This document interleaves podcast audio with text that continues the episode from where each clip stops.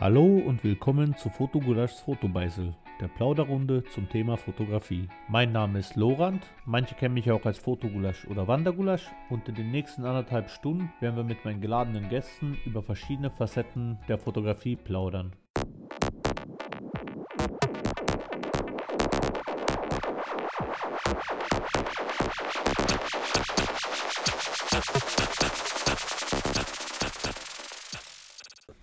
Hallo zur dritten Folge. Heute werden wir über das Thema Eventfotografie und Konzertfotografie ein bisschen plaudern. Mit dabei ist heute der Matthias. Grüß dich, hallo. So, und mit ihm werden wir überhaupt das Thema ein bisschen durchgehen, weil er, wenn ich mich recht entsinne, auch als Berufsfotograf im Thema unterwegs ist, daher vielleicht auch Einsichten gewähren kann, die man so als Außenstehender vielleicht nicht unbedingt sofort kennt. Von daher bin ich schon gespannt, was wir von ihm hören werden. Aber als erstes mal kurz mal zu dir überhaupt. Kannst ja mal kurz erzählen, was du machst, wer du bist, was du für wichtig hältst, dass die Leute ja. wissen. Also, ich bin Matthias Auer, bin ja schon vorgestellt worden, bin äh, Fotograf, war auch Eventfotograf, um das Thema geht es heute. Äh, hauptsächlich mache ich jetzt eigentlich, habe ich mich auf Hochzeiten spezialisiert, weil das einfach mehr mein Ding ist und Eventfotografie, da kommen wir noch darauf zurück, ein ganz schweres Pflaster ist viel Arbeit für wenig Brot, sagen wir es mal so. Ja, das ist gut, aber das ist, glaube ich, Anfang hat man bei das Problem wahrscheinlich bei jeder Sparte, wenn man noch nicht so wirklich die guten Sachen oder halt noch nicht so viel Kundschaft hat, dass man zuerst sich schwer tut mit, mit äh, viel Brot lukrieren, um es mal so zu sagen. Ja, das schon. Ich meine, Eventfotografie ist halt schon ein, wieder ein eigenes Thema. Kommt darauf an, auf welchen Events, ob es Konzerte sind, ob es jetzt Genau, darauf Festival werden, werden wir dann auch noch näher drauf eingehen, genau. was auch die Unterschiede zwischen diesen oder wo drin sich da die Art des Fotografierens dort auch unterscheidet. Ja, aber vielleicht noch mal kurz, wie bist du eigentlich zur Fotografie gekommen? Ich fotografiere eigentlich mein Leben lang schon. Immer mit Papas Kamera herum fotografiert. Der hatte noch seine alte, was war das, eine Nikon. So eine typische äh, 36 äh, Fotofilmkamera, ja. Ja. So eine, so eine ganz einfache zum Aufziehen. Und eine Super 8 zum Filmen auch, das war ziemlich witzig, kann ich mich noch erinnern. Mhm. Und ein Camcorder. Okay. Auch von, muss Sony gewesen sein, ja. Äh, aber es geht ums Fotografieren jetzt mehr. Ja, ich habe, wie gesagt, ich habe die ganze Zeit eigentlich schon irgendwie fotografiert. Dann sind die ersten Handys, Smartphones mit Kamera gekommen. Und da kann man dann schon ein bisschen mehr herum experimentieren. Okay, wobei, äh, mein, wobei mein erstes ja. Handy mit Kamera war, glaube ich, noch ein altes Samsung oder sowas, aber wo noch die Auflösung diese 320 x 240 ja, war. Ja. ja, bei mir war es ein, ein Siemens. Äh, das hatte die Tasten auf der Seite vom Bildschirm. Das war Siemens, glaube ich. Da die den Podcast hören, schaut sich das mal an. Das keine Werbung sein. Aber das gibt es eh nicht mehr zum Kauf. Eben. Aber das war, das war das Telefon und man hat eine Minute aufnehmen können auch damit. Das war grandios. Ja, das waren die guten alten Zeiten. Ja, das war, ja, wie gesagt, und irgendwann mal meine erste Kamera habe ich mir dann mal geleistet mit, wie alt war ich da? 15, 16, 17, äh, Nikon D90. Okay, die klassische Einsteigerkamera. Die klassische Einsteigerkamera. Ja, Auch mit dem 1805er? Ja, natürlich. Stand, das Standardobjektiv vorn drauf und ich habe es mir eigentlich gekauft. Ich wollte ja eigentlich dann filmen und okay. dachte mir so, ja okay, das ist cool, aber die konnte halt nicht wirklich lang aufnehmen durchgehend, weil die halt extrem schnell überhitzt ist. Mhm. Und dann bin ich halt beim Fotografieren geblieben. Ja, das waren die ersten Schritte. Okay. Mit der Kamera. Äh, ja, und so richtig begonnen hat wirklich dann vor drei, vier Jahren habe ich mir die Sony A7 II gekauft. Genau, daran kann ich mich noch erinnern, wo du dann plötzlich genau. gesagt hast, du hast jetzt Kamera und jetzt geht's los. Ja, das ist auch schon wieder jetzt länger her, die Zeit vergeht. Ja, ja, sicher, sicher. Das ja, und dann war ich ja einmal mit dir mit, mit äh, Sarah Scherzer da in genau, da? Höllental. Genau, im Höllental und das war eigentlich mein erstes Model, sag ich. Okay. Ja. War, war glaube ich, das erst, eines der ersten. Und dann habe ich begonnen, äh, Arbeitskollegen zu fotografieren, Porträts zu machen. Genau, und die kann ich mich noch erinnern, ja. wo du ganz Zeit ja. deine Radiokollegen da fotografiert hast. Ja, und da habe ich mich halt ziemlich schnell, finde ich, weiterentwickelt und auch reingelesen und viele Tutorials geschaut. Das muss ich auch gleich sagen, ich habe mir alles selber beigebracht, natürlich auch immer mit ein bisschen Hilfe von dir, Fotogulasch. Äh, man, man, pusht sich da ja gegenseitig irgendwo, wenn man Fragen hat. Ja, äh, ja das zumindest. War, ja, es waren lange Nächte und Tage, wo ich viel Zeit verbracht habe, einfach mal die Kamera kennenzulernen und äh, Licht kennenzulernen und so weiter. Aber ich muss eins sagen, das möchte ich gleich predigen vorweg. Wenn irgendwer zuhört, der zum Fotografieren anfängt, kauft euch nicht gleich so eine teure Kamera. Hat absolut ja, nicht notwendig. Ich ja. überlege eh, ob ich dann sozusagen eine Sonderfolge oder eine Folge mache ja. über was sind so empfohlene oder für einen Anfang. Womit kann man eigentlich so vielleicht so, womit lohnt sich ja, anzufangen? Wär, oder? ja, ist auf jeden Fall eine eigene Folge wert, hätte ich. Ja, weil, na, weil das, ich habe ja auch mit einem, einem gemeinsamen Bekannten ja schon drüber geredet, dass ich eigentlich auch voll gerne eine Folge darüber machen würde. Äh, diese sozusagen äh, Fotoabteilung Traumberuf oder halt so ein mhm. mit Fragezeichen, weil wir ja doch äh, in der Runde ein, zwei Leute sind, die in der Fotoabteilung schon gearbeitet haben und man dort mhm. einfach welche Art von Kundenfragen gestellt bekommt oder welche Rückmeldung man auch anhand dessen man recht gut einschätzen kann, was für jeden für eine Kamera ja. passt und womit man schon umgehen kann und was eine einsteigerfreundliche Kamera ist, was eine wirklich Pro-Kamera ist und ja. so Sachen. Das, vielleicht kommt da noch ja, was in der Zukunft, muss ich schauen. Ist natürlich auch so eine persönliche Sache, weil jeder Verkäufer geht das natürlich anders an. Aber das besprecht ihr ja, ja, no, no, das ist. In so. einem eigenen Podcast, ne? Ja, sicher. Jetzt gehen wir aber dann, biegen wir wieder leicht zurück. Und wie bist du denn zur Eventfotografie gekommen? Äh, das war ein Zufall nicht. Äh, durch meinen Hauptberuf, äh, sagen wo ich bin, aber ich arbeite ja beim Radio. Äh, und da hat das dann ergeben, dass ich mal so ein, zwei Konzerte fotografieren kann. Äh, von nicht so unbekannten Bands. Da war Judas Priest, Offspring war dabei. Äh, Boss Hoss für die etwas äh, ältere Generation. Ja, wobei, ich weiß gar nicht. Äh, und naja, ich würde aber fast schon sagen, dass Judas Priest ist mehr was für die ältere Generation als Boss Hoss. Ja, na, wobei, das ist, naja, Boss Hoss, wir gehen jetzt nicht näher an, aber die sind so ab 40 Damen aufwärts, sage ich mal. Okay. Sehr beliebt. ja. Und Judas Priest gibt schon gefühlt Ewigkeiten. Ja, Judas Priest ist halt eine Legende. Ja, Na, ja so bin ich dazu okay. gekommen, ja, zur oh. Eventfotografie. Das oh. waren die ersten Steps und beim ersten Mal war ich auch ziemlich nervös. Okay, weil ich dachte, weil man kann ja vielleicht sagen, dass du früher ja auch selber eine Band hattest und da ja auch öfters dann bei verschiedenen Events und so ja auch selbst musiziert hast. Darum dachte ich, dass du vielleicht schon damals in Kontakt mit Eventfotografie gekommen bist, aber vielleicht ja dann mehr nur aus Bandsicht, oder? Ja, das war, das war ab damals, das war mein Fotografieren, als ich noch in der Band habe, das war, war dann noch Fotografieren so zweitrangig. Da war die Musik eher im Vordergrund. Ja, okay, du, dass du dann Musik gemacht hast, nur war es damals eigentlich ja. schon so, dass du halt immer da jemanden vor dir im Schützengraben da unten hattest? Oder war es da noch nicht so aufgeblasen wie, wie heute? Ja, ich eigentlich, eigentlich schon, ja. Es war immer irgendein Freund dabei, der eine Kamera hatte. Ja, nee, auch ich ein, zwei Mal. ja, eben. Na, aber wir, weil, worauf wir ja später zurückkommen können, weil es mich ja auch im Endeffekt reizen würde, aus Sicht sozusagen als Musikers, wie sehr beeinflussen einen zum Beispiel auch bei Konzerten, wenn man halt das, ähm, die Fotokamera ja, ob man die überhaupt wahrnimmt oder ob wie, oder wenn es auch mit Blitz, ohne Blitz halt, äh, oder da kommen wir ja auch später noch auf die Unterschiede, worauf, was ja auch beim Konzertfotografie zum Beispiel ja noch so Sachen sind. Aber gehen wir doch da mal Richtung Eventfotografie. Das war auch gleich für, weil weswegen ich mir auch dieses Thema ausgesucht habe, ist ja auch, weil es doch ein bisschen der leichteste Einstieg eigentlich ins Leben des Berufsfotografen ist, würde ich jetzt mal so ja, ja, stimmt behaupten. Eigentlich, ja. Weil am leichten ist es einfach bei Events Fotos zu machen und die dann halt schauen, wie man die dann anbringt. Und vielleicht kannst du ja da drüber, falls du auch jetzt noch außerhalb deines Arbeitgebers Events schon fotografiert hast, da vielleicht ein bisschen drüber dann erzählen, wie man dort äh, überhaupt dann am besten damit rangeht an die Sache, dass wie man da seine Bilder vielleicht an den Mann bringt. Also anfangen tut es mal so, du brauchst ja mal die Akkreditierung für dieses ganze Ding und die kann sich eigentlich, glaube ich, fast wirklich jeder besorgen, ja. okay, dann immer, nur kurz dann noch vielleicht, dass wir dann, falls jemand nicht genau weiß, ja. was mit Akkreditierung gemeint ist. Es ist sozusagen eine Genehmigung, zum, dass du da fotografieren darfst, ja.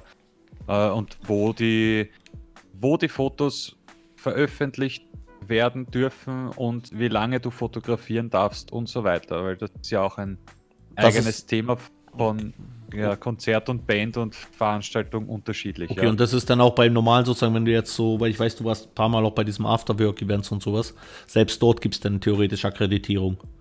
Mm, äh, dort ist wieder anders. Dort war ich, dadurch, dass unser Radiosender das presented hat, ja, war das eher kein Problem. Okay, aber jetzt generell sozusagen, ja. wenn jemand externer da hingekommen wäre, dann, also die Akkreditierung gibt es eigentlich in jedem Fall, nur manchmal wird sie halt dann recht leicht mündlich abgeklärt und aber grundlegend. Ja, bei, bei, ja, bei solchen Partys und Events, da, da ist das eher einfacher, ja. Okay. Da, da, reicht meistens eine Mail vielleicht oder ein Anruf vielleicht sogar oder du kennst ihn sogar und das ist dann kein Problem. Äh, schwieriger ist bei Konzertfotografie. Ja. Ja, dann aber ich Weil, weiß, äh, ja. bei, bei, mir muss man ja auch dazu sagen, was die wenigsten vielleicht noch wissen. Ich habe ja mal so vor zehn Jahren, muss das gewesen sein, genau für zwei Tage selbst mal Eventfotografie betrieben. Ja. Damals habe ich auch dann, und ich war damals, glaube ich, einmal im Flex und einmal noch woanders.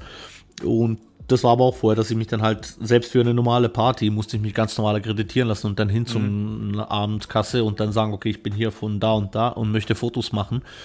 Mhm. Äh, das ist halt darum, dass da auch bei normalen eigentlich alles, was nicht Open Air ist und frei zugängliches Areal ist, ist ja eigentlich ja. in so einem Fall, dann gehst du ja auch beim Event, weil was ich mir vorstellen kann, ist ja theoretisch ja auch immer Hausrecht. Das heißt eigentlich der Veranstalter entscheidet, ob du überhaupt mit Kamera rein darfst. Jetzt grundsätzlich, ja. jetzt unabhängig von, ja. jetzt von ja, mittlerweile ist es sowieso schwieriger, weil, äh, weil die Regelungen des GV, das ist ja alles äh, mittlerweile komplizierter geworden. Ne? Genau, aber, äh, das, genau, aber ja. das können wir dann eh dann gleich noch extra drauf eingehen, weil das, das habe ich mir jetzt gar nicht aufgeschrieben, aber das ist dann eher ein wichtiger Punkt, wie es überhaupt mit Datenschutz ausschaut bei ja. Eventfotos oder wie, oder genau, weil da habe ich auch schon verschiedene Varianten dann gesehen.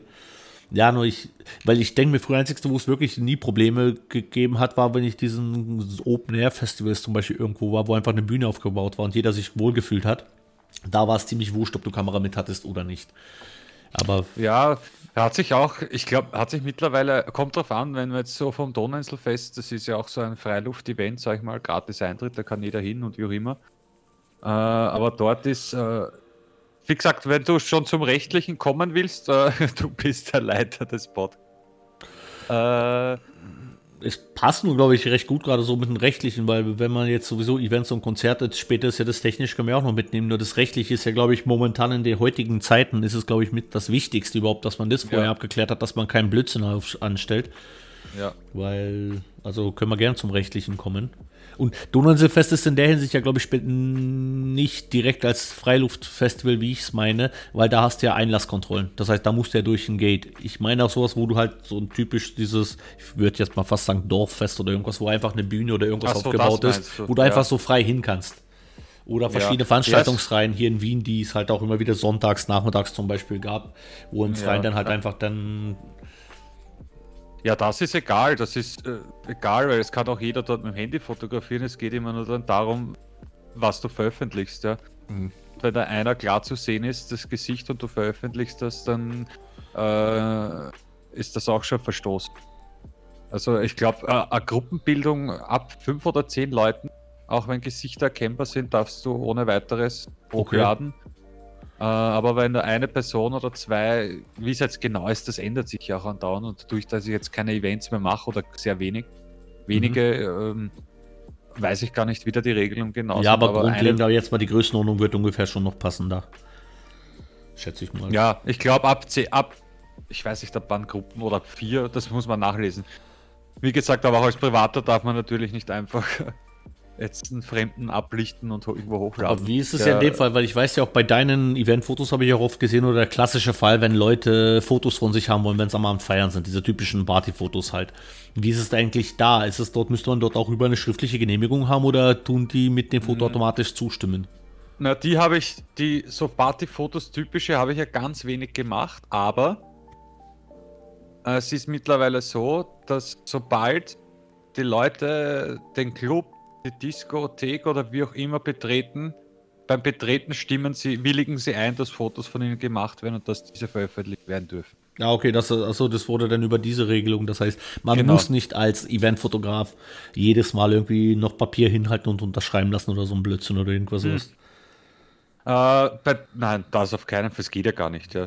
Ich weiß, nein, ich, ich weiß nur zu Ja. der Zeit, wo das ganze Thema aufgekommen ist, gab es halt dann schon diese ganzen Panik-Versionen oder halt die ganzen Ja. von A bis Z die Optionen, wie das überhaupt realisierbar ist, wobei natürlich der einfachste Weg war, sozusagen mit Kauf des Eintritts gleich bei den AGBs dazuschreiben, dass man den Fotos zustimmt, dass sozusagen Ja. mit Erlös des Tickets man sofort auch dann, nur da war halt auch so eine Option, dass man geht halt als Fotograf rum, hat sehr viele Papiere mit sich und wird gleich, lässt alles unterschreiben, dass alles passt. Wäre halt eine sehr Ja. fummelige Variante gewesen.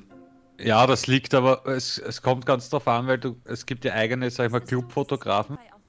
Ähm, da liegt, liegen die Rechte und das Ganze sowieso beim Betreiber, beziehungsweise der kriegt Probleme, wenn irgendwer dann klagen sollte, wobei das eben durch den Eintritt äh, durch, in den Club die Bestätigung vom Gast da ist, dass er Hm. damit einverstanden ist. Und dann gibt es ja noch so Drittanbieter, Fotografen, sag ich mal, für irgendwelche Zeitschriften oder andere Websites, die ja auch in den Clubs meistens herum flanieren und Fotos machen für die eigenen Seiten, so wie Volume.at zum Beispiel und Ja. hin und her. Äh, da weiß ich gar nicht, wie es ist, aber die werden wahrscheinlich auch äh, von der Firma Beauftragt Die- sozusagen. den au- beauftragt und die werden das wahrscheinlich dann dass Okay. die damit einverstanden. Also dadurch, dass die Foto, äh, die Leute sowieso dort sind und fotografiert werden, sage ich mal, vom hauseigenen Fotografen, wird das auch kein Problem sein für, sag ich mal, Drittfotografen, nennen wir es jetzt. Hm. Weil Okay. es bei, bei Events und Fest, bei Festivals und Konzerten ist ja genau dasselbe. Meistens musst, müsst ihr mal schauen, wenn du jetzt auf ein Event gehst, steht da beim Eingang angeschrieben, mit Betreten des Geländes willigst du ein, dass von dir Fotoaufnahmen, bla, Videoaufnahmen gemacht werden und veröffentlicht. Vereinzelt gibt es natürlich dann Personen, die herkommen und sagen, hey, kannst du das Foto bitte löschen? Wenn Ja. die mitbekommen, dass sie fotografiert werden, Aber dann dann muss macht man das halt, ja. ja, aber dann muss man es auch theoretisch, oder? Ja, da muss das, ja. Okay. Ja, ich meine, es, also, es gibt keinen Beweis, aber er kann halt im Nachhinein dann auch klagen, wobei er eben mit Betreten Theoretisch zugestimmt hat. Geländes zugestimmt hat, ja. Ja, aber das ist, ich glaube, dass man sich selbst ein bisschen Mühen erspart. Es ist meistens im Ende des Tages ist ja auch als Fotograf ist man ja Dienstleister, wo man ja versucht, den Kunden so gut es geht ja glücklich zu stellen. Ja, und ich glaube, das ist, das ist ja auch im Sinne des eines jeden, dass nach möglichst ohne Konflikte das Ganze über die Bühne geht. Von daher glaube ich, dass dann ist auf jeden Fall einfacher, schnell das zu löschen, weil es kommt, glaube ich, selten vor beim Eventfoto, dass man das Bild des Jahrhunderts macht, wo man sagt, dass genau das wird jetzt die neue Werbekampagne von keine Ahnung was, darum kann ich das Bild einfach nicht löschen. Außer du machst wirklich ein cooles Foto, sag ich mal jetzt so ein Gesamtband oder Bühnenbild, das dann irgendwie als Plakat verwendet werden kann, das wäre natürlich, ist natürlich auch möglich. Ja, sicher, das ist aber dann gut, aber dann hast du vielleicht schon wieder andere Argumente, dass du dich überhaupt zusammensetzt und redest. Weil, Ja. aus, außer diese klassischen, diese Urban Legends, wenn dann jemand erwischt wird, wie er gerade fremd geht und das Bild gelöscht haben und ähnliches. Ja, ist mir einmal passiert. Also Jesus. nicht, dass, er, dass einer fremd ging, aber der ist hergekommen und hat gesagt, er ist nicht da, bitte lösch das. so. Ja, sowas kommt immer wieder vor. Das sind ja die verschiedensten Gründe, wieso man nicht möchte, dass man fotografiert wird. Aber ja, das sind halt so private Sachen, da geht man natürlich drauf ein, weil wenn der das Foto dann sieht und dann dich privat kontaktiert oder aufsucht, man weiß ja nicht. Ja, eben, das ist vor allem, wenn es, das ist dann so eine Kleinigkeit, dann, ich glaube, ist jedem sein Leben leichter, wenn man sich von ein, zwei Bildern lieber gleich vor Ort verabschiedet. Ja, auf jeden Fall. Äh, dann könnte man ja eigentlich so grober Unterschied, auch so von mir ist auch rechtlich natürlich gleich mit, von normaler Party, wo ja man Stimmungsbilder macht und auch viele Leute, wie es gemeinsam auf, in die Kamera grinsen, weil es ja bei einer coolen Party waren, hin zum Konzert. Oder wie läuft es denn mit so einem Konzertfotografie? Weil da habe ich immer wieder schon verschiedene Sachen gehört, aber irgendwie habe ich mich nie so wirklich damit beschäftigt. Ja, das ist, ist auch Unterschied. Ja, das kommt immer auf den Veranstalter und auf die Band drauf an, ja. Okay. Ähm, meistens ist es so, dass das Management oder der Veranstalter, du beantragst diese Akkreditierung äh, und da bekommst du vor Ort dann die Infos, ja, also direkt am Konzerttag. Da triffst du dich dann, Fotografen, wie auch immer, 10, 20, 2, 3, 4, 5, äh, mit dem jeweiligen Zuständigen, der dich zum Fotogramm begleitet, ja. Okay. Äh, und dort füllst du mal ein Formular aus, bekommst halt einen Sticker oder Anhänger eben mit diesem Fotopass. Ja. Und dort bekommst du Infos, was du fotografieren darfst. Beziehungsweise das erste ist mal immer ohne Blitz bei den Okay. meisten Konzerten. Es will natürlich keiner, dass die, dass die Show irgendwie beeinflusst wird, ja. Ja, ja. Weil das ist ja alles durchgeplant von A bis Z, die Shows. Und da ist schon mal der erste Punkt, du musst dort mal ohne Blitz fotografieren, was schon ziemlich spannend ist. Bei- Kommt auf die Band drauf an, ja, und auf den Künstler, der da auf der Bühne steht. Die jeweilige Lichtshow.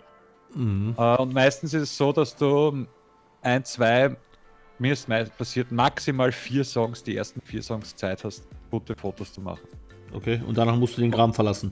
Und dann musst du den Kram verlassen und das spielt in der Zeit natürlich irrsinnig ab, weil du musst, meine, du hast eh deine Standardeinstellungen. Perfekt ist natürlich mit zwei Kameras zu fotografieren, sage ich mal mit, ich habe einen 2470er und dann noch einen 7200er. Aber dadurch, dass ich nur eine Kamera habe, schaue ich mir die Location schon im Vorhinein an oder ich weiß schon, okay, da werde ich das Objektiv brauchen oder das. Gibt es ja. eigentlich beim Konzert überhaupt Sinnvolles? Weil 2470er kann ich verstehen. Das ist auch äh, selbst am Vollformat oder auch runter noch auf APS-C. Ist es, womit du eigentlich guten Weitwinkel hast oder zumindest bei APS-C auch noch so 35 bis 80 mm. Das heißt, du hast einen leichten Weitwinkel Ja. bis leichtes Tele, womit du alles Wichtige abdecken kannst. Was gibt es eigentlich weil ich überlege manchmal das 70-200er, außer du bist halt, sagen wir jetzt, weil ich weiß ja, du bist Metallica-Fan und du hast halt so eine fette Bühne wie jetzt, sagen wir, so eine riesengroße Band wie Metallica jetzt hätte, wo du halt dir, gibt es dort Situationen, wo dir ein 70er nicht reicht und du brauchst Richtung dreistellige Brennweite. Ja, das ist mir in der Stadthalle auch schon passiert. Okay. Also, äh, da kommt immer auf die Band und auf die Show drauf an. Das ist witzig. Judas Priest zum Beispiel, die sind eher, äh, die waren zum Beispiel eher zurückhaltender, sage ich mal. Okay. Und Boss Host, die hatten noch vor der Bühne eine extra Bühne stehen, wo sie dauernd herumspaziert sind und da war das Weitwinkelige auch teilweise sehr gut, ja. Okay. Und da ist halt, da ist das 24er, 70er natürlich super, weil du kannst coole Porträts machen und du kannst aber auch weitwinklig fotografieren. Und meistens gehen halt die Schlagzeuger unter, so blöd es jetzt klingt. Äh, weil meist oft die Bühnen zu hoch sind Mhm. und du den nicht drauf kriegst. Es ist auch oft so, dass ich, dass ich auch blind abdrücke, Okay. damit ich den der erwische. Die, Achso, dass die den, dass die sozusagen die Kamera in die Höhe hältst, dass du überhaupt Genau. etwas dann. Ja, ist- Kamera in die Höhe halten und abdrücken. Äh, Das war bei Status Quo auch so, bei Lovely Days, da wollte ich unbedingt, da waren so viele Musiker auf der Bühne. Okay. Und natürlich will man die alle drauf haben, weil Status Quo ist natürlich auch schon recht alteingesessene, bekannte Band. Ja. Und da will man natürlich jeden gut drauf haben, aber die Fotos sind trotzdem super geworden, auch wenn ich blind teilweise fotografiert habe. äh, muss man halt perfekt einstellen, auch die Kamera, das ist ja das nächste. Die hatten zum Glück gute Lichtverhältnisse. Okay. Ja, also da war ziemlich, da war ziemlich viel los mit Licht auf der Bühne.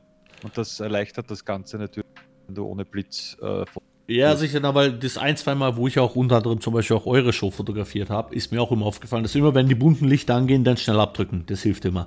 Weil, Ja, ja, ich bin sowieso auf Serienaufnahme auch, ja. ja, nur ich weiß, dass wenn alles dunkel ist, dann braucht man es gar nicht anstrengen, weil dann müsste man so viel ISO haben, dass es keinen Spaß macht. Und erst durch die ganzen bunten Lichter und um so überhaupt die Stimmung des Konzertes einzufangen, macht ja Sinn, wenn die Lichtshow auch gerade halbwegs aktiv ist und vielleicht der Nebel, der am Boden des Trockners ist, was ja vielleicht gerade durch irgendwelche anderen Strahler wieder bunt angeleuchtet ist und so eine Sachen, wenn man Ja. die einfängt. Ich meine, allein schon aus technischer Sicht sehe ich es ja ein, dass, wieso man Blitz weglassen soll, einfach weil, wenn du den Blitz falsch eingestellst, berät er dir einmal so überhaupt so das ganze schöne Lichteffekte weg. Weil Ja. meistens kannst du ja so schnell jetzt nicht so rumwurschteln und rumtesten, was wo die ideale Einstellung fürs Licht ist oder für einen Blitz ist. Von daher ohne Blitz und Ja, wie gesagt, das ist halt, das ist halt einfach ein ISO-Kampf dann, weil alles andere lasst Ja, du wobei man, man kann ja schon sagen, das glaubt die heutigen Kameras, also die packen schon so viel, dass man selbst bis ISO 6400 oder auch ein, zwei ISO 12000 draufgehen kann, ohne dass jetzt das Bild komplett abschmiert. Ja, wie gesagt, deswegen ist meine Kamera für Events, war, ist ja eigentlich nicht, soll ich sagen, ist ja eigentlich gar nicht wirklich geeignet dafür. Weil ab ISO 3.2 wird es dann schon ziemlich grieslert. Naja, äh, halt auch. Meine, du weißt, ich hatte ja auch die A7 2er. Also ich bin, ich habe damit ja. öfters mit ISO 6.4 fotografiert und natürlich, man sieht schon ja. die Körnung, aber dann habe ich es halt immer als Stilmittel gleich mit eingebaut. Ich erwarte ja. nicht, dass ich. Ja, ja, natürlich, ja. Das ist, die Schärfe äh, geht logischerweise verloren bei höheren ISO, aber halt, ich glaube, also im Vergleich dazu, wo ich zum Beispiel auch noch früher meine 5D Mark II oder meine alte EOS 450D oder mit deiner D90 Eventfotografie wäre vielleicht eine Spur schwieriger. Das, das glaube ich auch, ja. Ich meine, bei Gene Siemens zum Beispiel, das ist ja der Bassist-Sänger von Kiss, da hat er da ein eigenes Nebenprojekt gehabt, oder noch immer. Und da war alles ziemlich gemütlich, kommt ihm auf die Band und Künstler an, da war das Licht schon langsam und hell. Äh, bei Judas Priest, wie gesagt, da war das Licht auch schneller durch der, der Musik passend halt und da musst halt dann auch mal Fotos erwischen, ja. Ja, ja, sicher. Und da, und da kommen dann in den drei Songs schon deine 200 bis 400, 500 Fotos auch zusammen. Ja? Okay. Und das ist ja dann das äh, Witzige, wie viel Arbeit das eigentlich ist. Äh, du hast deine 400, 500 Fotos und musst halt auf 30, 40, 50 runter reduzieren. Und da dann mal die besten rausknallen, ja. Ja, und das, das, und das nach Möglichkeit auch noch innerhalb von zwei Stunden. Ja, Genau. Das ist, glaube ich, auch ein Faktor, den man nicht vergessen darf bei der ganzen Event- und Konzertfotografie. Das ist ein verdammt schnelllebiges Geschäft. Das heißt, wenn du Events sind, natürlich, Fall, ja. das muss ja tagesaktuell sein, weil es entweder in die Presse geht und am nächsten Tag erscheinen sollte oder auch auf einer Webseite, weil die Leute ihre eigenen Bilder sehen wollen. Oder halt auch, wenn es zum Beispiel bei Partyfotos ja auch, dass sie sich selbst ja sehen wollen. Und wenn es nicht rechtzeitig lieferst, dann kann gut leicht sein, dass du den nächsten Job nicht mehr bekommst. Ja, also meistens war es so, dass ich die Fotos am selben Abend noch abgeliefert habe und sie sagen dann immer, mit dem Fotopass kannst du ja die Shows weiter anschauen, was ziemlich mhm. cool ist.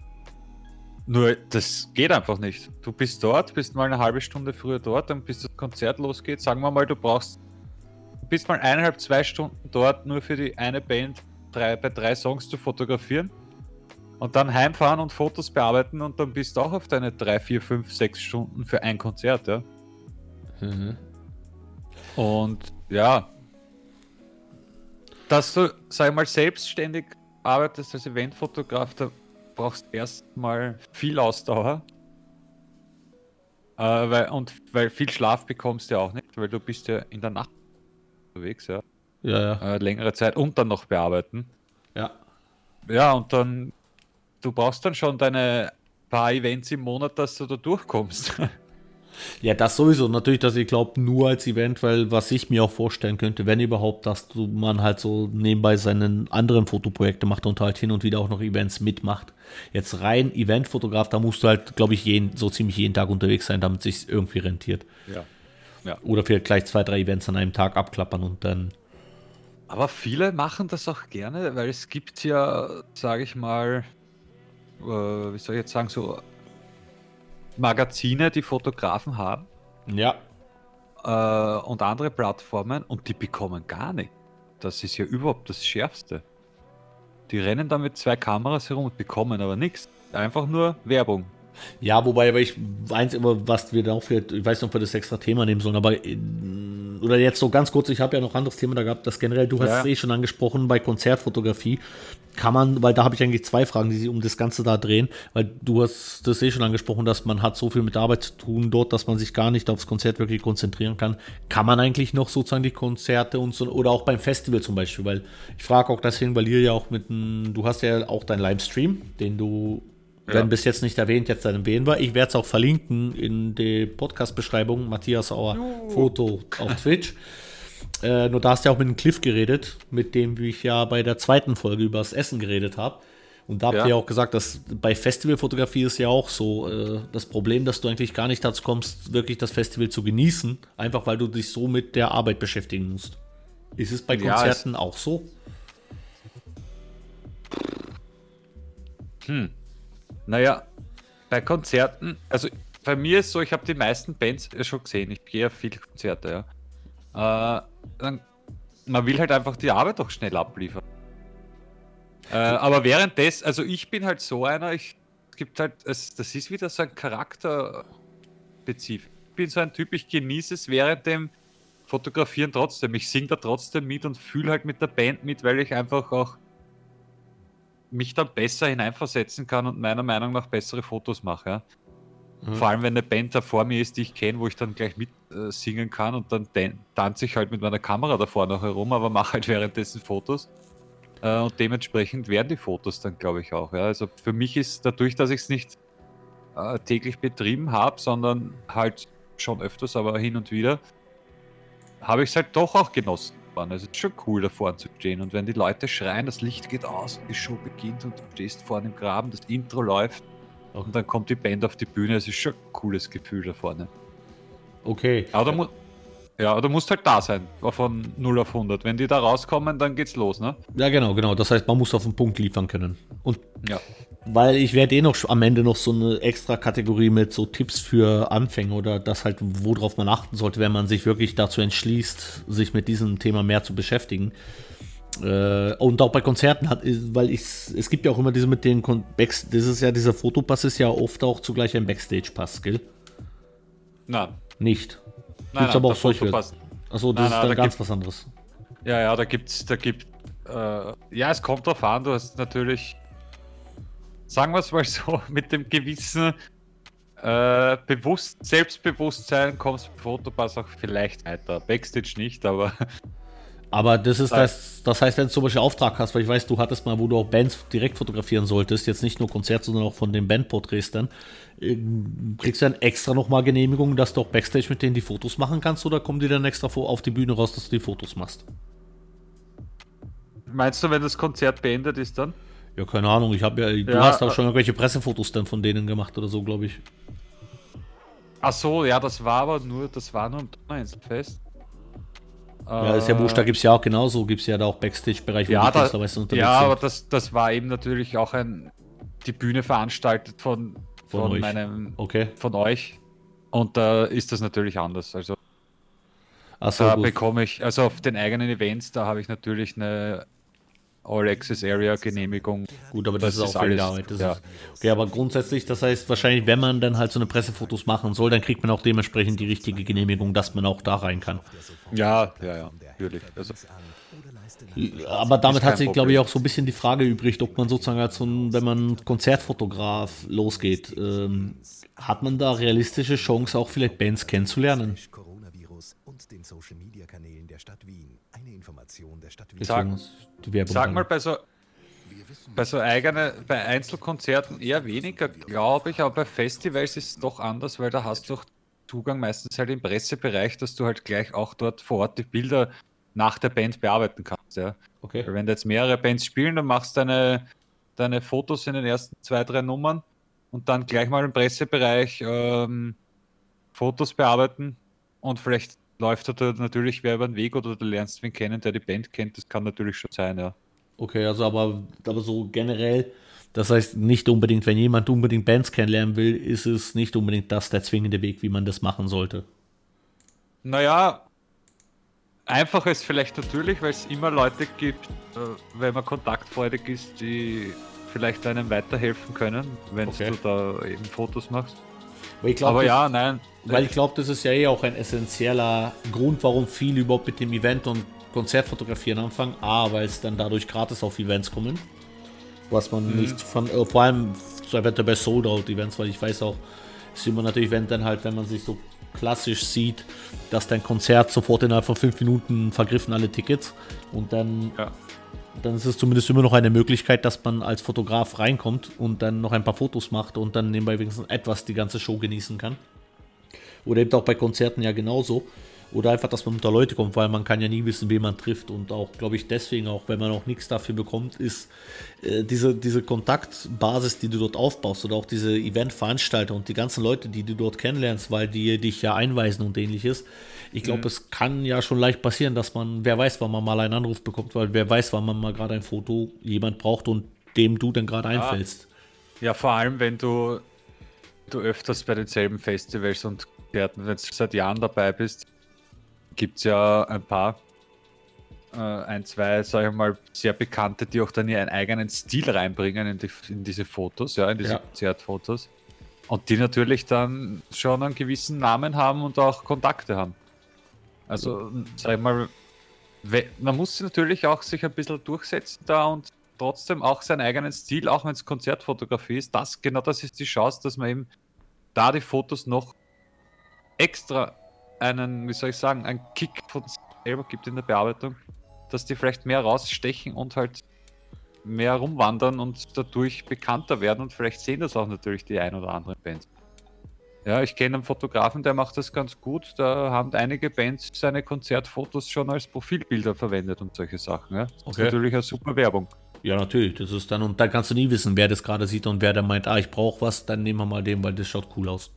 Ja, ich weiß jetzt nicht, ob ich den Namen nennen kann. Er macht halt super hm, Fotos. Wir können ja, ich kann es auch gerne dann den Link reinhauen in die Beschreibung. Das ist ja, das ist ja, ich ich glaube eh zu wissen, wen du meinst, aber.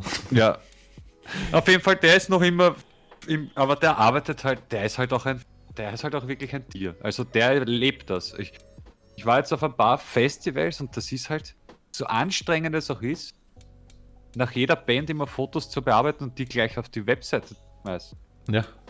Ist halt trotzdem ein geiles Gefühl. Das ist so ein Adrenalin irgendwie. Du rennst da deine 10, 12, 13 Stunden in übelster Hitze runter. Aber es ist irgendwie geil. Ich, aber ich glaube, ab, äh, aber im bestimmten Alter wird das, glaube ich, auch nicht funktionieren. Das ist so wie Fußball spielen oder Skifahren, ja. Es ist schon, ist schon eine, eine sportliche Angelegenheit, dieses Event-Festival-Fotografie. Ja, das kann ich mir ja lebhaft vorstellen. Ja. Du hast doch keine Zeit zum Essen und Trinken meistens, ja. Das machst du halt, während du die Fotos bearbeitest. Klopfst da schnell was rein, trinkst einen Schluck Wasser und dann musst du schon wieder schnell zur nächsten Band. Ja, Essen wird ja völlig überbewertet. Richtig, ja, stimmt, ja. Na, ich glaube eben bei Festival, dann solange man da sein Bier noch im Hintergrund hat, passt doch eh alles. Ja, also ja, mit Bier geht es meistens am besten im Sommer. Wo man darf es nur, man darf, man nur nicht übertreiben. ja, man schwitzt das meist raus. Ja, eh, eh, sicher nur. Das ist, sonst kann ja passieren, dass wenn man zu viel Bier hat, dass dann das Foto schon verwackelt und das will ja niemand. Also die gewisse Professionalität Stimmt, muss man trotzdem beibehalten. Ich schätze mal, dass egal wie ja, genau, weil selbst wenn jetzt einem das Konzert oder man wirklich auch die, die absolute Lieblingsband fotografieren kann, diese gewisse Professionalität sollte man trotzdem beibehalten, dass man weiß, dass man ist da, um einen Job zu machen. Mm, ja. Ja, auf jeden Fall. Ich äh, wollte da eh dann noch auf einen Punkt eingehen, aber vielleicht willst du das noch ansprechen wegen der Technik und so weiter. Ja, ja, das ist, das wollte ich, wie gesagt, das will ich noch dann so den letzten Block da machen über äh, Tipps bezüglich Technik und, und worauf man achten soll. Was eigentlich nur kurz nur, oder was dann die Überleitung sein kann zum, zum Technikzeugs dann. Das generell, wie du ja auch gesagt hast, wenn es Bands sind, äh, die, die du gerne magst, dass du dann da mitsingst und alles, ist es deiner Meinung nach eigentlich notwendig, dass man die Musik mag oder dass man die Musik kennt, die man also wo, wo man die Band fotografiert? Mm. Na, notwendig nicht, aber ich glaube, es ist schon ein Vorteil und da ist, das ist meine Überleitung auch was bisschen was Technik dazu. Ja, ja, hau raus. Ähm, und zwar, ich habe ja, ich habe ja auch viele Künstler fotografiert, die ich nicht kenne. Was halt da wirklich eine große Hilfe ist, was ich jedem empfehlen kann, auch wenn er nur hobbymäßig jetzt Fotos von irgendwem macht, von einer Band oder wie auch immer. Schaut euch vorher Konzerte an von den Bands. Wo stehen die? Äh, wie bewegen sich die? Was machen die? Das habe ich am Anfang nicht gemacht, aber das ist sehr hilfreich, weil es gibt Künstler, äh, Sänger, die haben einfach ihre Vorlieben, ja. Die haben zum Beispiel, werden die nur von links mit Licht bestrahlt. Oder der steht immer nur mit der rechten Körperhälfte zum Publikum. Oder äh, ist immer drei Meter weg vom Bühnengraben, weil er halt einfach so seine Show macht. Und dann gibt es wieder welche, die springen einfach auch durchgehend herum, ja. Und dementsprechend kannst du schon im Vorhinein deine, wie soll ich es mal sagen, deine Technik oder die Einstellungen an der Kamera und dein Gefühl für die Band schon im Vorhinein äh, einstellen, auf, dich vorbereiten drauf, ja. Das war jetzt schlecht ausgedrückt, ich weiß was. Ja, ich weiß. Das gehört dazu, du musst dich im Vorhinein auch, wenn du dich erkundigst und Videos anschaust, Fotos, von den Künstlern, du siehst dann meistens schnell raus, okay, wie agiert der? Da schaue ich mir vier, fünf YouTube-Videos an, Live-Auftritte und dann weiß ich schon, okay, auf der linken Seite stehen in der ersten, beim ersten Song ist vielleicht blöd, weil da bekomme ich einen Sänger drauf. Zum Beispiel, ja. Okay. Gut, das oder heißt, man, ja. und hat man für sowas dann eigentlich auch Zeit oder kann man das sich eher nur machen, wenn man nicht jeden Tag fünf Konzerte zum Beispiel fotografieren kann? Hm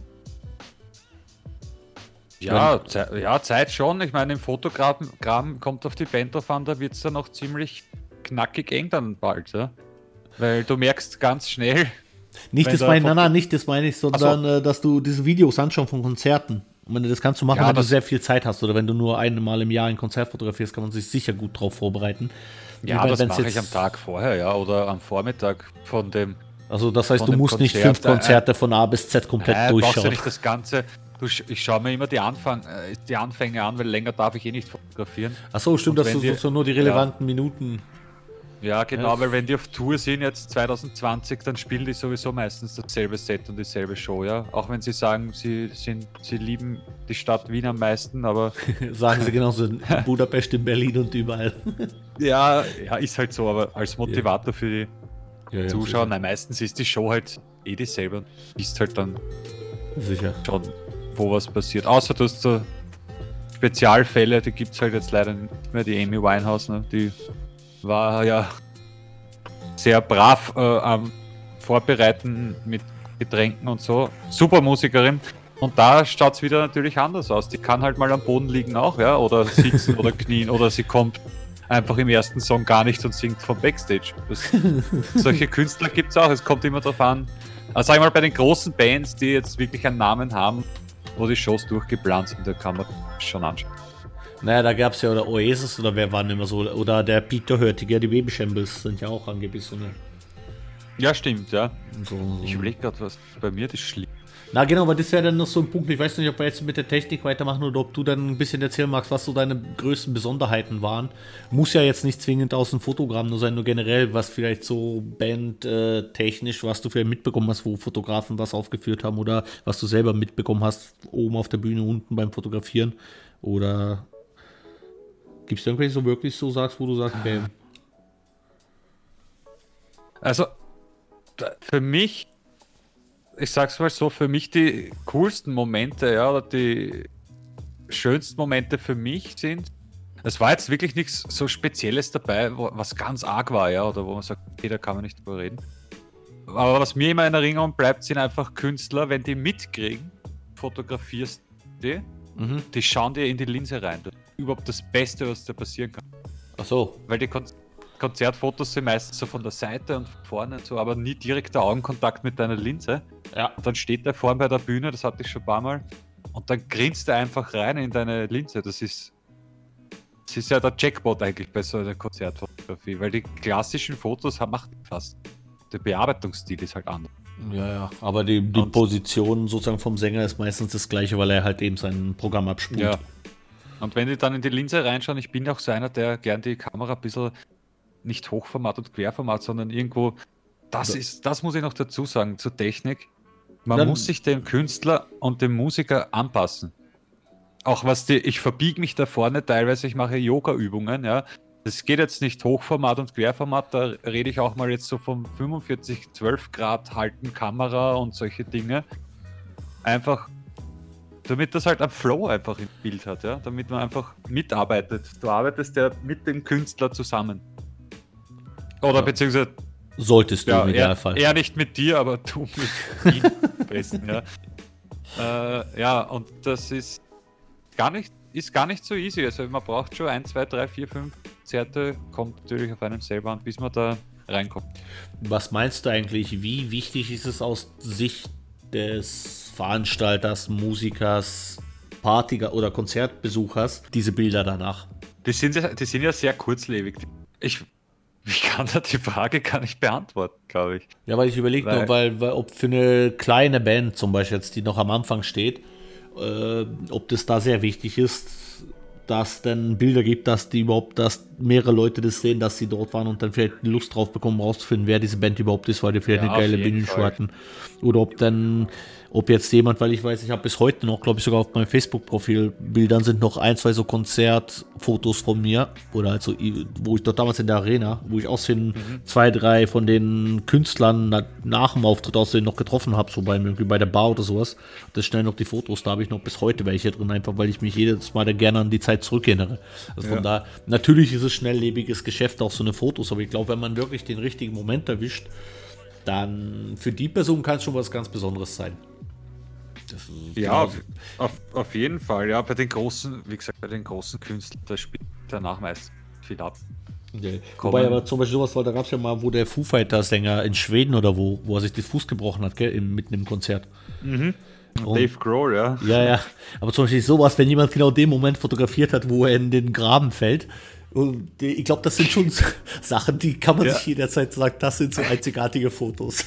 Ja, das sind spezielle Fotos, ja. Also, so, weil du sowas, weil du so, solche Fotos hast, kannst glücklich sein, glaube ich. Ich glaube, die kommen dann recht gut an. Ist auch nicht lang, aber es ist halt, wenn man sich das nach ein paar Jahren wieder ansieht, dann die Fotos oder irgendein Bericht geschrieben wird und das Foto dann vorkommt, ist das natürlich ja, eh. Pizza, weil die, ja, wie gesagt, die normalen Konzertfotos, die, die wenn jetzt Rammstein, Metallica und so spielt und die spielen jeden zweiten Tag, das heißt, du hast jeden zweiten Tag tausende Fotos irgendwo online von jedem Konzert, ja.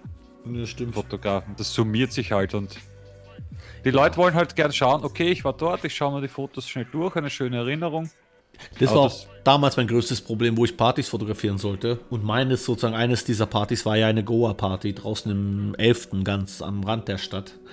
Wo dann halt okay. ich dann, es war mitten im Winter, es war kalt, es war, ich war nicht gut motiviert.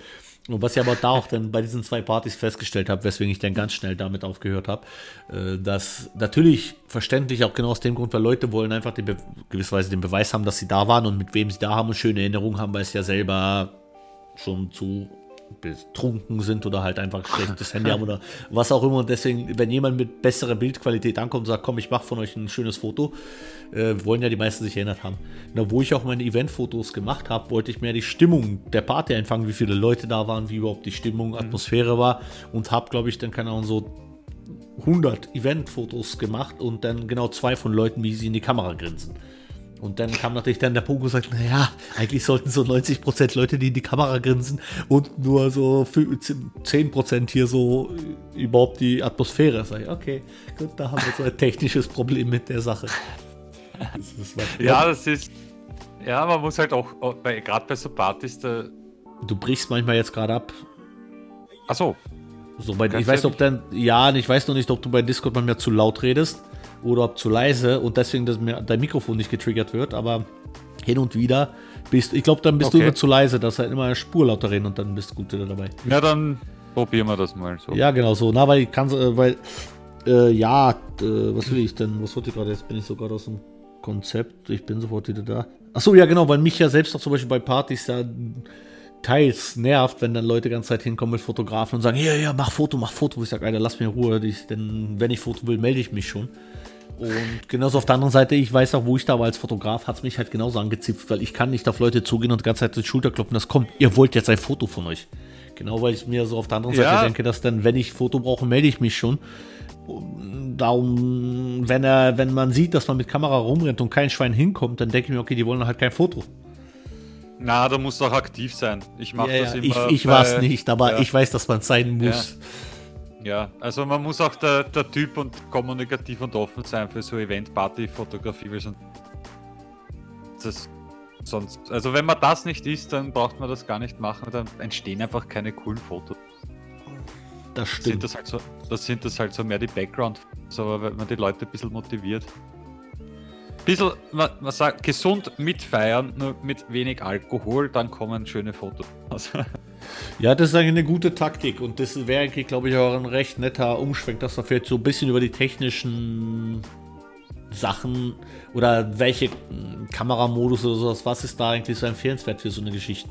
Ja, also Vorteil ist natürlich, über Zoom-Objektiv kommst du eigentlich nicht hinweg.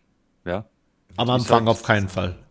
Nein, am Anfang auf keinen Fall. Und ich sehe es auch bei allen, die das schon länger machen, die haben alle Zoom-Objektive, weil, es einfach schnell sein muss. Ja, du willst einmal weitwinklig, einmal willst äh, ein Porträt ein bisschen näher oder wie auch immer und dann ist halt ein Zoom un unumgänglich. Ja. Wobei ich muss sagen, ich kenne Fotografen, die Konzertfotografien mit Fixbrennweiten betreiben. Ich kenne sogar mhm. Fotografen, die analog Konzertfotografie betreiben.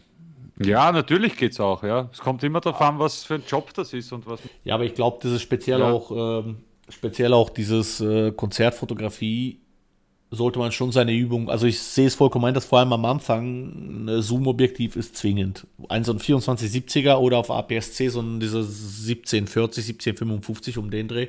Weil ja. natürlich, man muss dazu sagen, auch die 2470er, die sind halt kein billiges Vergnügen. Nein, sind, überhaupt. Die sind, dann, wenn man. Genau, die große, oder wenn man jetzt zum Beispiel auch deine Sony nimmt, aber selbst die Canon-Variante, zum Beispiel, die um Tausender oder sowas kostet, das sind halt ja. Preise, die man sich am Anfang wahrscheinlich noch nicht so leicht zulegen kann. Da gibt es aber auch von Drittherstellern, von Tamron und ja, Sigma hat auch so 1750er zum Beispiel für, die, für den äh, APS-C-Sensor, 1750er durchgehend 2.8er. Ich, ist, ja. glaube ich, ein recht angenehmer Anfang, damit man schon einen groben Teil abgedeckt hat. Und ja, ist, ist auf jeden Fall besser als ja, Licht ist das, das Wichtigste. Eine Blende, eine 2.8er ist halt schon ein schwerer Vorteil. Absolut. Na, und ich überlege nur gerade was, weil wie ich damals habe ich, glaube ich, gemacht, dass ich, weil wie zwingend notwendig ist eigentlich, dass du zum Beispiel die Verschlusszeiten fix hast. Oder sagen wir, dass du manuell Verschlusszeit mit äh, Blende manuell lässt und nur die ISO zum Beispiel automatisch regulieren lässt. Ja, wie gesagt, das, das, das ist, gehört auch zur Vorbereitung dazu, wenn ich mir die Band anschaue.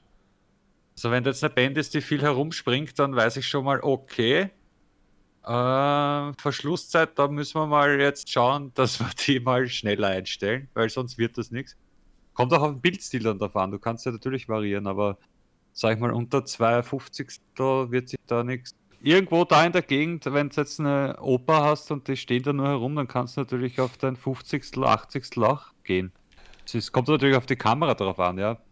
Weil meine ist zum Glück der Sensor stabilisiert oder vielleicht hast du eh ein Objektiv, das auch stabilisiert ist.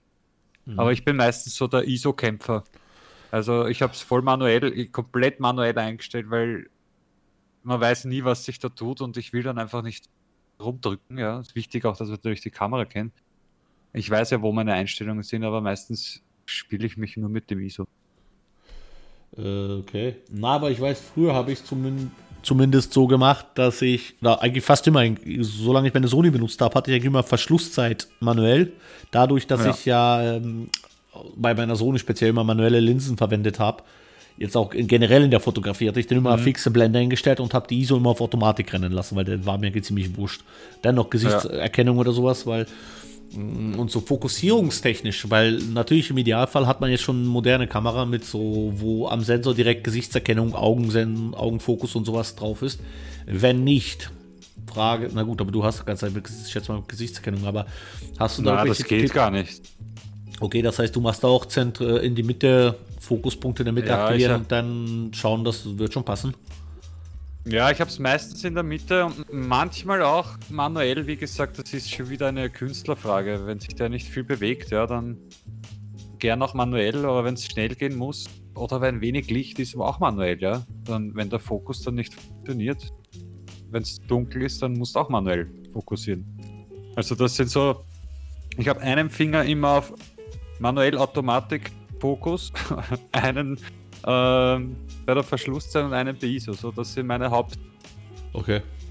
Also da muss halt auch schnell umdenken dann die ganze Zeit. Ja, sicher, da muss man sich flexibel anpassen können. Ja. Was mich ja. jetzt nur interessieren würde und ein Problem ist, weil ich ich habe mit meiner Sony niemals äh, Konzerte fotografiert oder habe ich? Oh doch, habe ich, ja. Na, ich überlege nur, weil ob ich einen spürbaren Unterschied hatte von zum Beispiel, wo ich meine 5D Mark II hatte mit Spiegel mhm. und mit den alten Fokussiersystem oder zum Beispiel Sony A7 II wo du ja keinen direkten, diese Phasendetektion, zwar auch wahrscheinlich mhm. auch schon umgeändert oder neuere Variante. Nur früher war es ja immer ein sozusagen das große Fürwort für die Spiegelreflex, weil die ja auch bei schlechten Lichtsituationen besser den Fokus finden.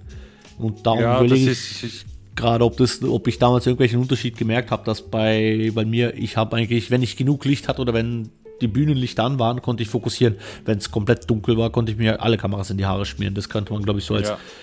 Das ist. Äh ja, aber das äh, ganz beliebt ist halt noch immer 5D Mark 2, 3. Die sind halt schwer im Umlauf bei der Konzertfotografie. Das sind ja auch gute Kameras. Das ja, auf nur, jeden Fall. Ja. Ich bin aber, was dann viele nie verstanden haben, wo ich gesagt habe, ich habe gewechselt. Äh, einfach weil ich nicht mehr so schweres wollt, wollte, weil wo ich meine 5D Mark II mit ja. einem 2470er L-Objektiv drauf hatte, hatte ich halt über 3 Kilo in der Hand. Und das ja, war dann, dann hast du halt. einen Batteriegriff vielleicht auch noch drauf. Ich habe schon immer Batteriegriffe gehasst. Das, ich finde, davon werden jede Kamera wird davon so groß und klobig und, und diesen Vorteil, dass du im Porträtmodus Naja, aber- äh, ja. Auslöser drücken kannst, ist so, dann tue ich halt meine Hand anders hin. Das, für mich war es nie un, unbequem, meine Hand im Porträtmodus auch am Auslöser zu haben. Also ich find, das ist der einzige Grund. Ich fand zwar, ich habe auch irgendwann mal die 1DS Mark II und Mark III und sowas ausprobiert ähm, und auch die 1DX, wo ich die in der Hand hatte und so. Ich finde kameratechnisch Bombengerät, aber ich würde mir nie die Kamera kaufen, allein schon wegen dem blöden Gehäuse. Ich meine, es schaut sehr cool aus. Aber generell, das ist halt, wie gesagt, das ist mein persönlicher Geschmack, aber Ja, wie gesagt, die Sony ist halt, die neueren sind schon besser, aber die ist halt, ohne Batteriegriff geht da keine Events, ja, weil dann brech, brechen dir die Finger ab, wenn du größere Hände hast, weil der Griff halt so klein ist. also ich würde Das mal behaupten, ich habe keine kleinen Hände. Und ich habe ja auch die A7 und A7 II. Da die A7 II hat eh schon einen größeren Griff bekommen. Aber ich habe mich Ja. selbst mit der A7 nie so wirklich so das Problem gehabt, dass sie mir zu klein wäre.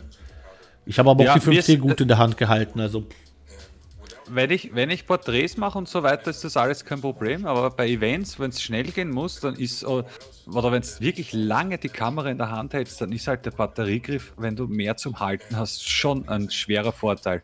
okay, gut. Und vor allem dadurch, dass die 2470er, diese G-Master-Linse ziemlich schwer ist, dann wird dieses Teil so kopflastig.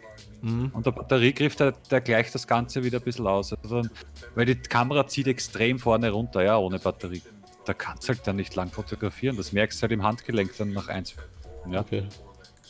Gut, aber Das das, ich meine, ich habe jetzt auch noch nie ein ganzes Festival durchfotografiert, also kann ich diesbezüglich äh, nicht drüber reden, beziehungsweise dadurch, dass ich auch fast immer nur Fixbrennweiten hatte, die vergleichsweise kompakter sind als jetzt die großen Zoom-Objektive, Mhm. habe ich kann ich da auch deswegen, weil ich, ja, aber wegen sowas habe ich mir auch eine extra leichte Ausrüstung zusammengestellt, damit ich eben dann genau so eine Sachen dann machen kann. Mhm. Aber ja. Ja. Ja, wie gesagt, ich ziel solche, so eine Linse ist halt für Events dann einfach ideal. Ja, aber dann sozusagen zusa zusammenfassend können wir sagen, dass man sollte schon eine Kamera haben, die halbwegs gut mit ISOs umgeht und eine Zoom-Objektiv am Anfang mit vielleicht 2,8er Blende. Vielleicht Ja. durchgehender 2,8er Blende ist sicher kein Nachteil. Das Ja, vielleicht die reicht sogar. Vierer durchgehend auch, ja, wenn die Kamera. Äh, ja, muss man, ich habe mit der Vierer auch schon mal fotografiert. Bei Tageslicht, Open Air Events geht das auf jeden Fall. Ja, dann sowieso, Dreh- das, ist ja. sowieso, aber sozusagen das klassische Fall, dass bei Sonnenschein macht auch die schlechteste Kamera gute Fotos. Das ist ja meistens Ja. kommt's ja, wenn man halt wirklich jetzt gerne in kleine Clubs geht, die vielleicht nicht so viel Licht haben, muss man leider eine vernünftige Technik haben, sonst kann man sich die Bilder wahrscheinlich in die Haare schmieren. Ja, das stimmt, ja. Äh, Ja, das, äh, ja. ja 2,8er Blende, Zoom-Objektiv, Kamera, eigentlich alles, sage ich mal. Was man ich aber persönlich fast nicht empfehlen würde, weil ich habe es schon mal betrieben und bin drauf gekommen, das ist, es ist ein sehr künstlerischer Ansatz. Aber wenn du zum Beispiel 5014er, habe ich damals auf meiner 5D Mark II den 5014er drauf gehabt und habe damit Konzert fotografiert. Wenn man Ja. den Fokus trifft, schaut es Bombe aus, weil damit hast du halt diese Freistellung extrem Ja. schön ausgearbeitet.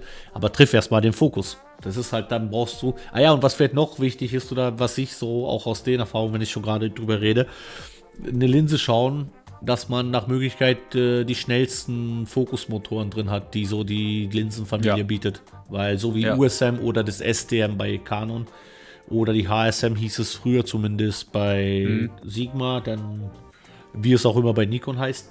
Und bei Tamron gab es dann dieses USD oder eben so Es ähnlich. Ja, genau, ja. ja. Jedenfalls die Sachen, dass die sind, dass einfach dieser Ultraschallfokus, der halt einfach viel schneller arbeitet, weil wenn du eine Linse hast, die diese klassische schießt dahinter, davor und pumpt sich dann die ganze Zeit hin, Mhm. bis dann irgendwann mal der Punkt getroffen ist, da kann man, glaube ich, dann sich sehr schwer tun, weil dann hat, wird man nie ein scharfes Bild bekommen oder man kann es hoffen, dass man es manuell hinbekommt. Ja, ich habe teilweise auch das Problem, aber das liegt leider nicht an der Linse, das liegt leider an der Kamera. Ja, Du suchst Das doch eh nur halt- Ausreden, wieso du dir 7.3, äh, A73 Das ist kannst. richtig. Na, also man merkt halt, die A7 II ist natürlich eine Top-Kamera, aber wenn es dann ein bisschen finsterer wird, dann. Okay, ich habe eine 2,8er Blende. Aber da hat, die hat leider oft Fokusprobleme, muss man leider sagen. Okay. Äh, da da happert's. Entweder ist nur meine Cam, aber ich weiß nicht, was die anderen sagen, aber in dunkleren Bereichen ist der Autofokus bei der A7 II leider ein großes Problem. Die, die, teilweise oft schwer und ganz schwer hat es sich getan mit dem, was war das, Brennweite? Fixbrennweite mit dem 50er, mit der 1.8er.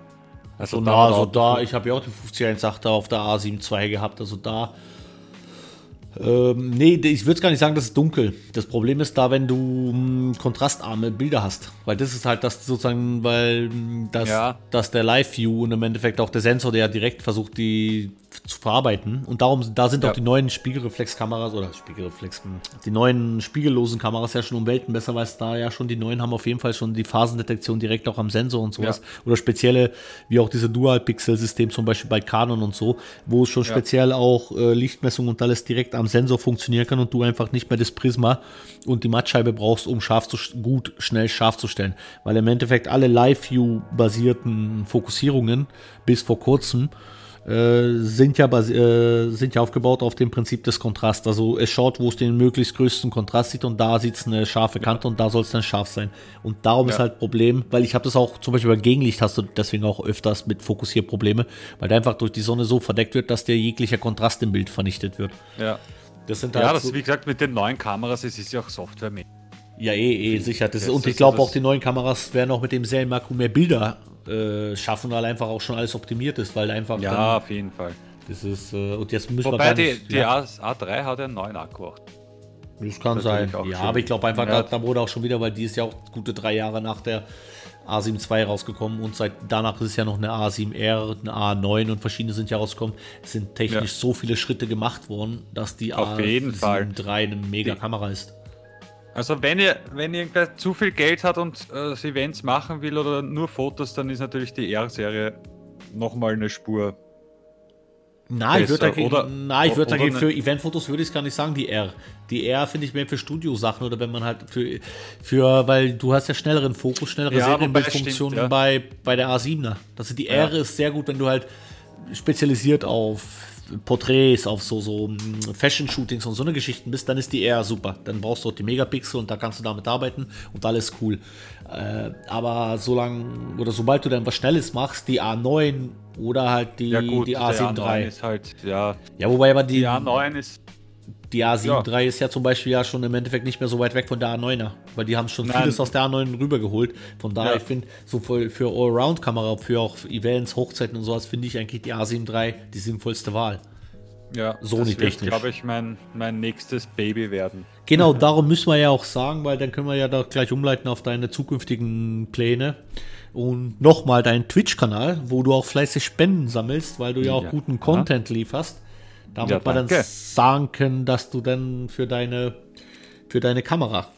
Äh, Stimmt, das könnte ich auch. Also ihr könnt mich da gerne mal besuchen auf twitch.tv slash Matthias Auer Foto zusammengeschrieben und Foto mit F. Es wird eh verlinkt. Ja, danke fürs Verlinken. Ja, und dort schaut's mal vorbei, dort mache ich auch so hin und wieder so 10 Minuten Lightroom-Bearbeitungs-Challenges sozusagen. Wobei, wobei ich dir immer noch die 5 Minuten Challenge andrehen will, aber. ja, vielleicht kommt ihr das nächste Mal. ja, weil wenn nicht manchmal schon die Bilder, die du so hast, weil ohne jetzt Frage ist natürlich bei sowas, ob man gleich mit retuschieren will oder einfach nur dann Bilder überhaupt gradet und schaut, wie das Bild besser ja. ausschauen könnte. Oder wie man es ja, schnell bearbeitet. Das ist, weil ich ja, aber wir machen einmal eine Challenge, wer schneller das Bild bearbeitet und was besser ausschaut. Ja, das Problem ist ja auch, ich brauche ja auch einen neuen Rechner, weil sonst wird das mit dem schnell heißt, bearbeiten und ihr, ihr müsst wirklich viel zuschauen, damit er viel Geld sammeln kann über Spenden. Ja, ja, wie gesagt, die Software, es, es, ich habe da jetzt seit dieser, wir sind, falls ihr zuhört, wir sind, nehmen das in der Quarantänezeit dann noch auf. In der Quarantänezeit. Genau. Äh, ja, und man hat halt jetzt einiges an neuen Programmen am Rechner und beim Streamen, da brauchst du auch einiges und das braucht halt viel Saft und Photoshop und das auch noch und ja. Hast du eigentlich Lust, mal eine Folge 2 zu machen über Hochzeitsfotografie? Ja, gerne. Weil das wir dann uns einen Termin aussuchen, dann nächste Woche oder so, wo wir dann uns zusammen wieder so für anderthalb Stunden zusammensetzen oder halt virtuell zusammensetzen und das dann Ja, wenn die Leute dann auch wieder zuhören, dann schon gerne. Ich hoffe doch. Das, ist, das, ist, das wird jetzt die Überraschung. Wenn die Leute bis zum Schluss durchgehört haben, können sie gerne abstimmen, ob sie das hören möchten. Ja. Na, passt gut, aber ich würde, möchte mich dann mal an erster Stelle bedanken, dass du dir die Zeit genommen hast, dass du so lebhaft äh, berichtet hast aus dieser spannenden Welt der Eventfotos Und auch Ja, danke für die Konzertfotografie. Einladung. Immer gerne, immer gerne. Und äh, ich wünsche auch noch allen, die draußen zuhören, viel Spaß und schaltet wieder ein bei der nächsten Folge, die sein wird, weiß ich noch nicht, aber es gibt ein, zwei Optionen. Wahrscheinlich Make über Make-up-Geschichten werden wir nächstes Mal reden, überhaupt die Verbindung Make-up und Fotografie, welche Möglichkeiten da bestehen und überhaupt aus der Sicht einer Make-up-Artistin das Ganze besprochen. Könnte auch interessant werden. Also hört zu, schaltet ein und noch viel Spaß in der Quarantänezeit. Tschüssi. Tschüss.